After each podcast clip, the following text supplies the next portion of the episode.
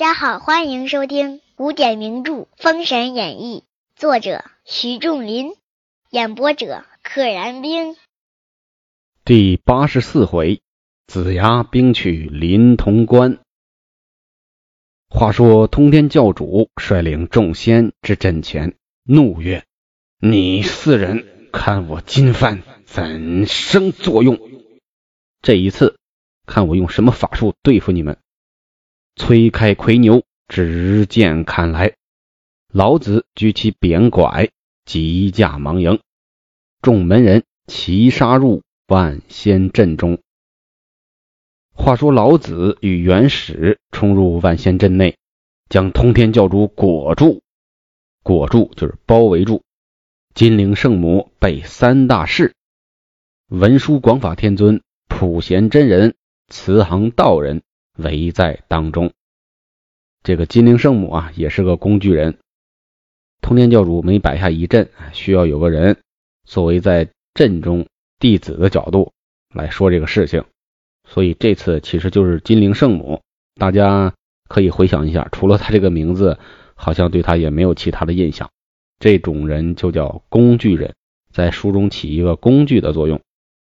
不过呢，言外之意，他的法力还是比较深的。被三个人围了起来。广法天尊、普贤和慈航，只见金陵圣母用玉如意招架三大士多时，不觉把顶上金冠落在尘埃。打着打着，头上的金冠掉了。燃灯道人记起定海珠打来，正中顶门死了。嘎嘣儿！广成子记起诛仙剑，赤精子记起鹿仙剑，道行天尊记起现仙剑。玉鼎真人记起绝仙剑，数道黑气冲空，将万仙阵罩住。凡封神台上有名者，但遭杀戮。但凡有名的截教这边的，全都被杀了。但遭杀戮，但当忽然来讲，忽然全都被杀掉了。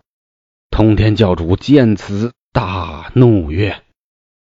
嫦儿丁光仙，快取六魂幡来！作者写这个人的情绪的时候，用词比较少，大怒、大悦、大贺悦、大喜，其实完全可以增加一些别的描写。眉目倒竖，胡须乱颤，跺脚挥手，这些其实都可以用。定光仙。因见接引道人白莲果体舍利现光，又见十二代弟子玄都门人具有璎珞光华照体，知道他们出身清正。哎，上回书就说了，定光仙呢有一点这个退位之情，打退堂鼓，知道啊他们出身清正清白。正直在正道之上，截教毕竟差讹，差就是差错的差，讹呢就是以讹传讹的讹，其实也是当错误来讲，以错误传错误，就是以讹传讹，差讹毕竟有错，毕竟犯了错误，他将六魂幡收起。竟往炉棚下隐匿，好嘛？他师傅让他把六魂幡取来，要动功法，结果呢，他给收起来了，跑到阐教这边的炉棚下边，哎，藏起来了。你看他藏的这个地儿啊，其实就能说明他有这个倒戈之心、归顺之心。话说通天教主连叫数声，不见回应，以致他去了。只得勉强相持。知道这个不争气的丁光仙跑了，又被老子打了一拐。好嘛，这个通天教主自从亲自出战，总是被打，宝宝心里苦。我不要面子吗？准提同孔雀明王在阵中现出三十四头、十八只手。来战通天教主。好嘛，副教主，西方教派的副教主，跟孔雀明王一起出现了，三十四个头，十八只手，我的天，这怎么排列？这是通天教主纵魁牛冲来，仗剑直取，准提将七宝妙术架开，他的法宝之前也出现过，叫七宝妙术，一刷把通天教主手中剑打得粉碎。通天教主把魁牛一拎，跳出阵去了，赶紧跑啊！准提道人收了法身，老子与元始也不赶他，大家都不去追通天教主。群仙共破了万仙阵，聚回炉棚上来。老子与元始看见定光仙，问曰：“你为何躲在此处？”定光仙拜伏在地曰：“师伯在上，吾师练有六魂幡，欲害二位师伯，并西方教主武王子牙，使弟子指定听用。”好，两位师伯在上啊，我师傅让我练六魂幡，害你们几个，让我呢拿着听他的号用。弟子因见师伯道正理明。不忍使用，故收匿藏身于此。哎，我看您几位啊，道正，您走的是正道；李明，您站的是明理儿。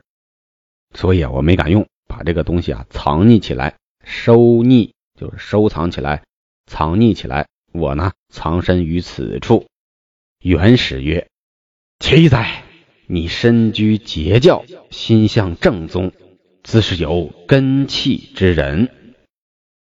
元始说这话，其实自带这个价值观啊。啊，你身居截教，但是呢，心向正宗。言外之意就是截教啊，不是正宗，截教是旁门左道。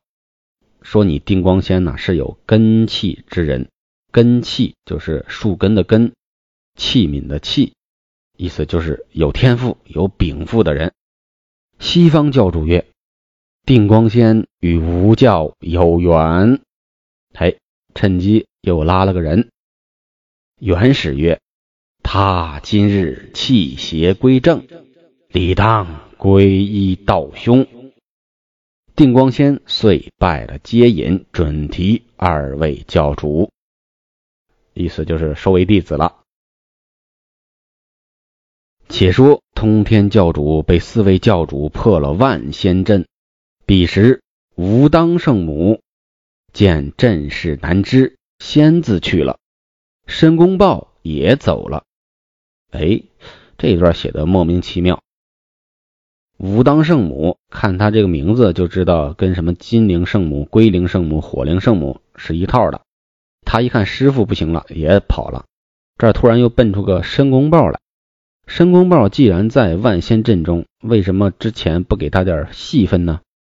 他这个角色不应该没戏份呢，至少说几句话嘛，然后跟姜子牙对决嘛，跟师傅对决嘛，这样才戏剧的矛盾冲突才出来了嘛。哎，没说，直接说结果，申公豹也跑了。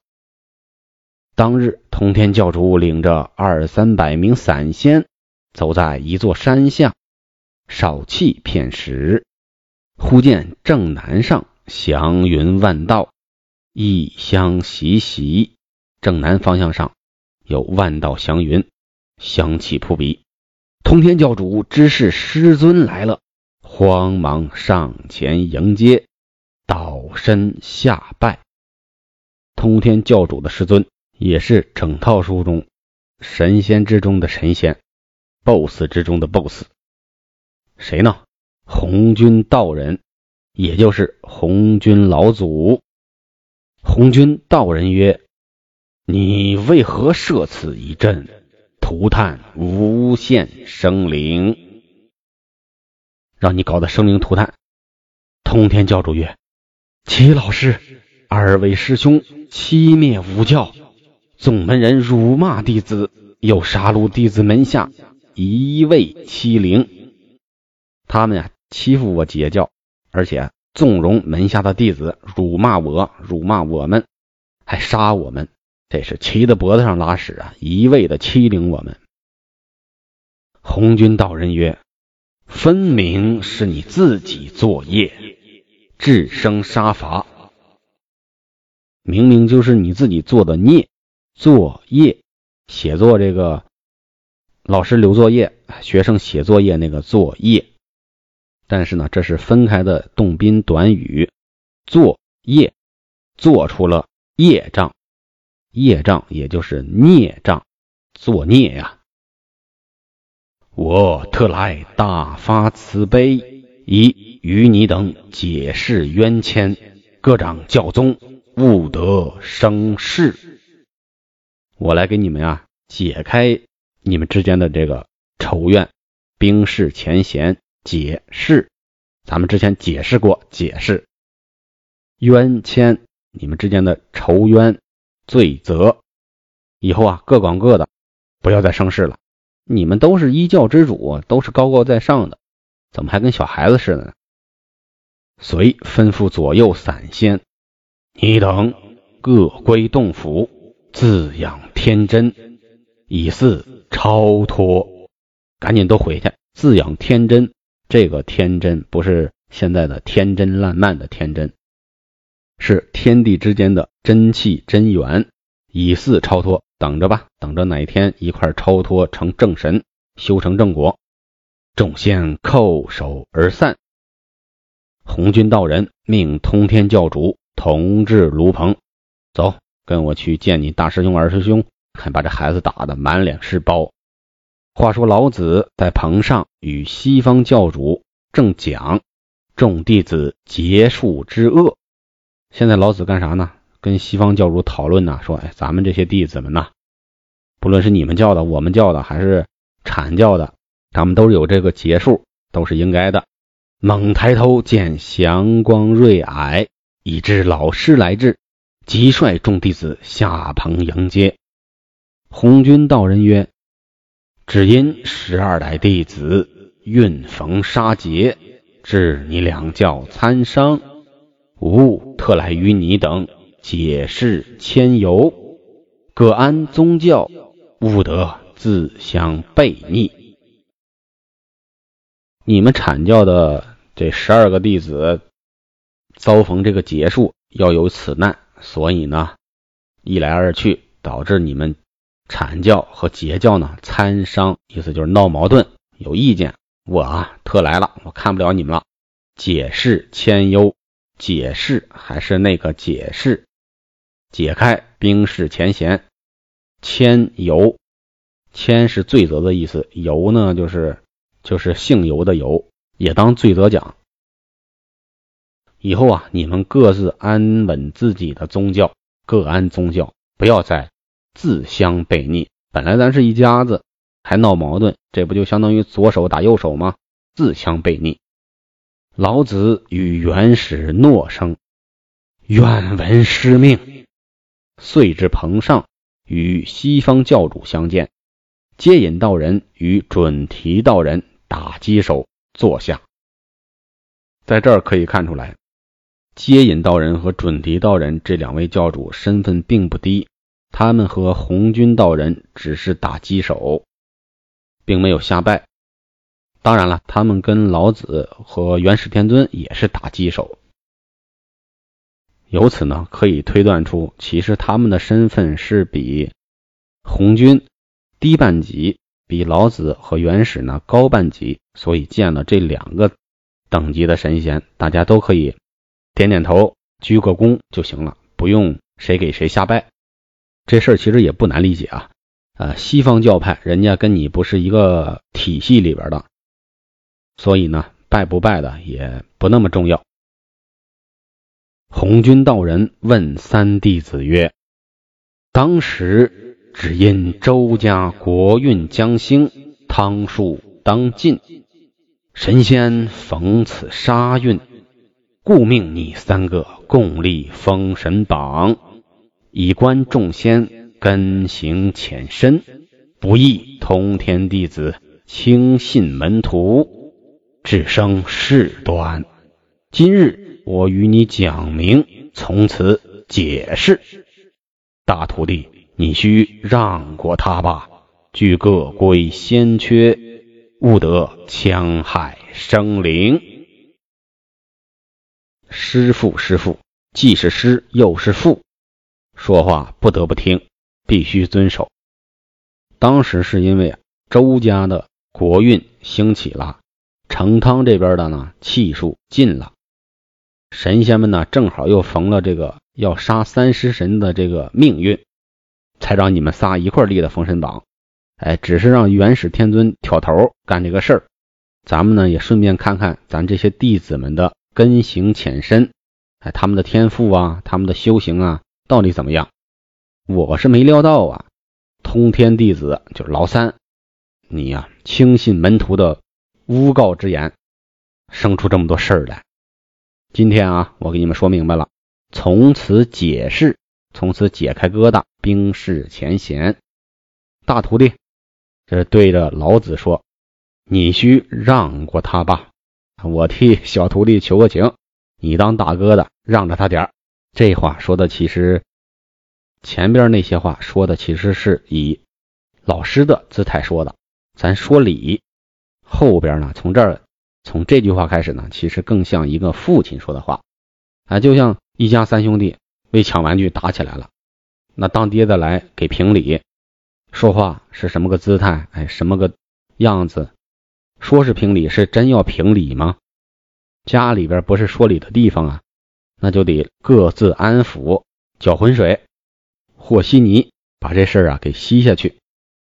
说老大呀，你别怪罪老三了，以后啊，你们都赶紧给我回去，不要再戕害生灵，不要再下凡来捣乱了。老百姓们哪经得起你们这些神仙的折腾啊？红军吩咐三人跪下，袖内取出一个葫芦，倒出三粒丹来，每一位赐他一粒。你们吞入腹中，吾自有话说。这一幕其实还挺可爱的，真的像一个老父亲对着三个孩子安抚说：“你们赶紧吞下去，我有话说。”三位教主俱皆依师命。各吞一粒。红军道人曰：“此丹非是却病长生之物，你听我道来。此丹炼就有玄功，因你三人各自功。若是先将念头改，腹中丹发时时轰。”哎，念了一段诗。红军道人曰。此丹非是却病长生之物，你听我到来。这个丹药啊，不是给你们治病的，也不是能够给你们长生的那个丹药。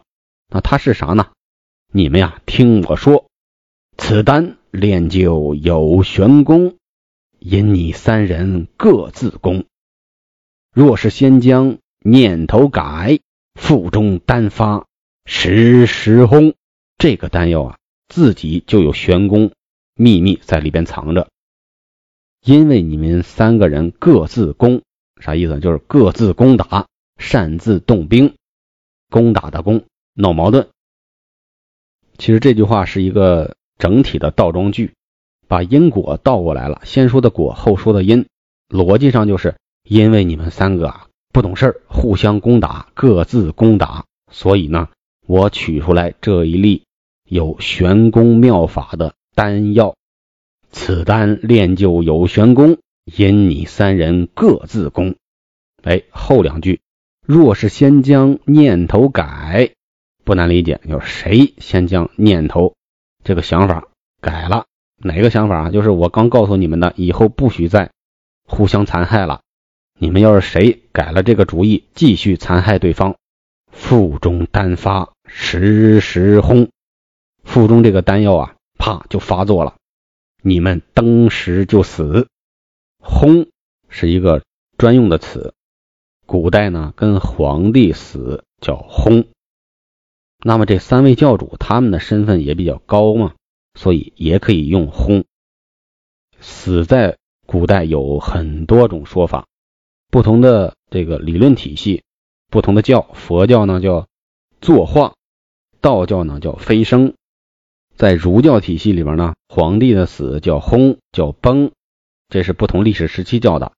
大臣们呢可以叫逝，逝世的逝。老百姓呢，大部分只能说死。红军老祖出的这个主意，大家听着是不是特别耳熟？是不是特别像咱们现代社会的国际上这个核武器条约？就是承诺不首先使用核武器。哎，这句话它是一个很别扭，非得用一个否定句来表达一个肯定的结果，就是它又不等同于我绝对不用核武器，不是这样的，意思是。我绝对不第一个用，嗯，一句话表达两个意思。我不用，但是是有条件的，条件是别人不对我用。如果别人对我用，我就可以按着这个规定、这个约定，我对他用。我承诺不首先使用核武器。哎，到这个剧情里面呢是一样的。所以这种人类社会中的高级智慧啊是一样的。你们。谁先将念头改了，把思想变了，谁就死。在咱们互相承诺的这个协议之后，首先作恶的人，首先发难的人，他就该死。那么往下推理呢？大家就是谁都不敢第一个改变念头，谁都不敢第一个发动手段，所以最终就是谁也不发动手段。三位教主叩首。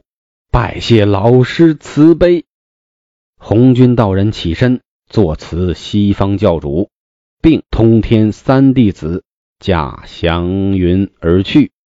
啊，把通天教主带走了，别让他在这儿刚打完了，在这儿多尴尬呀！